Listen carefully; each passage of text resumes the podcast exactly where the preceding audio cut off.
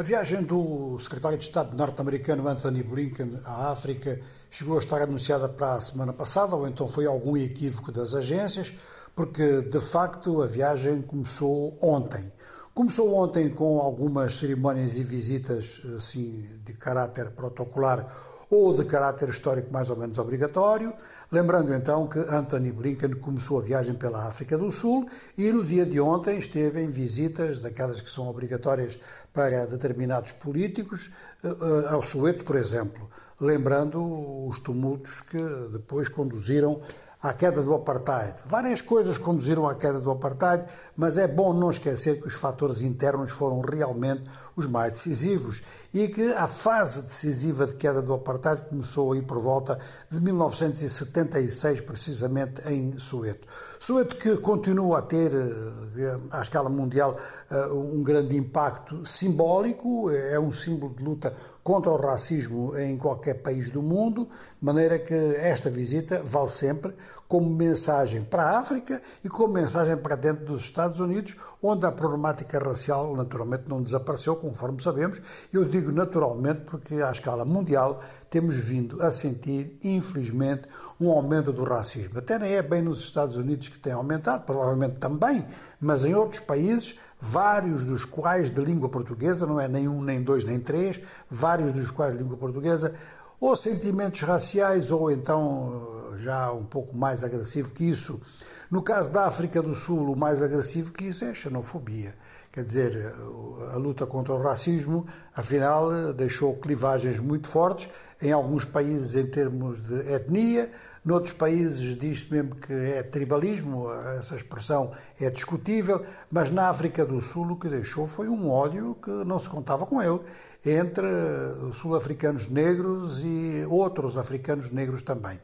Já alguns problemas tinham vindo a aflorar de períodos anteriores, e estes problemas eram de caráter étnico interno sul-africano e também xenofobia em relação a trabalhadores mineiros, portanto, estrangeiros africanos dos países limítrofes que estavam nas minas da África do Sul. Dizia-se que tudo aquilo era manipulado pelo apartheid, mas afinal as coisas estão a continuar. Ora, esta visita de Anthony Blinken, tendo começado pelo Soweto, tem todas essas mensagens eh, no que diz respeito às relações humanas em termos mais aproximados e, no dia de hoje,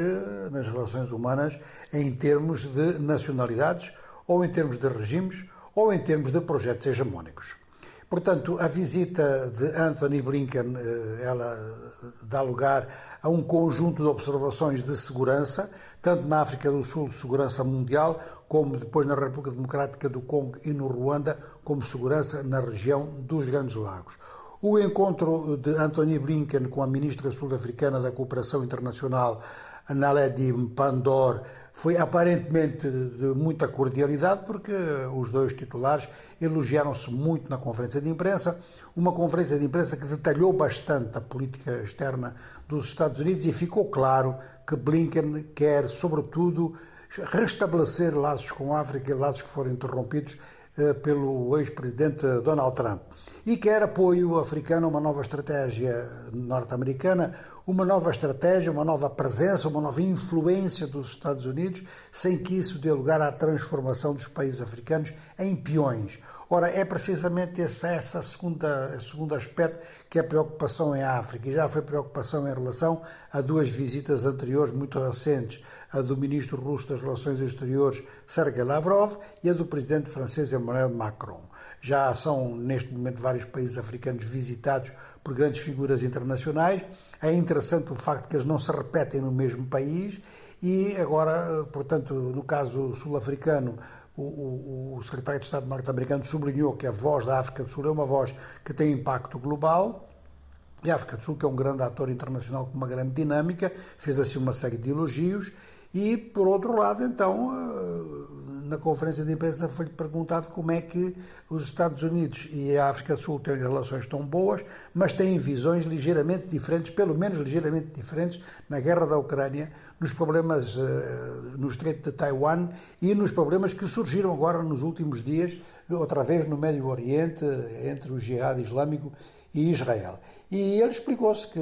apesar de haver diferenças, há, digamos que, um substrato, um chão comum às preocupações eh, dos dois países, que é o respeito pela ordem internacional, tal como é definida na Carta das Nações Unidas. Bom, então eh, vamos aguardar mais informações porque há uma conferência de, uma, perdão, uma, uma conferência de tipo académico na Universidade de Pretória, onde há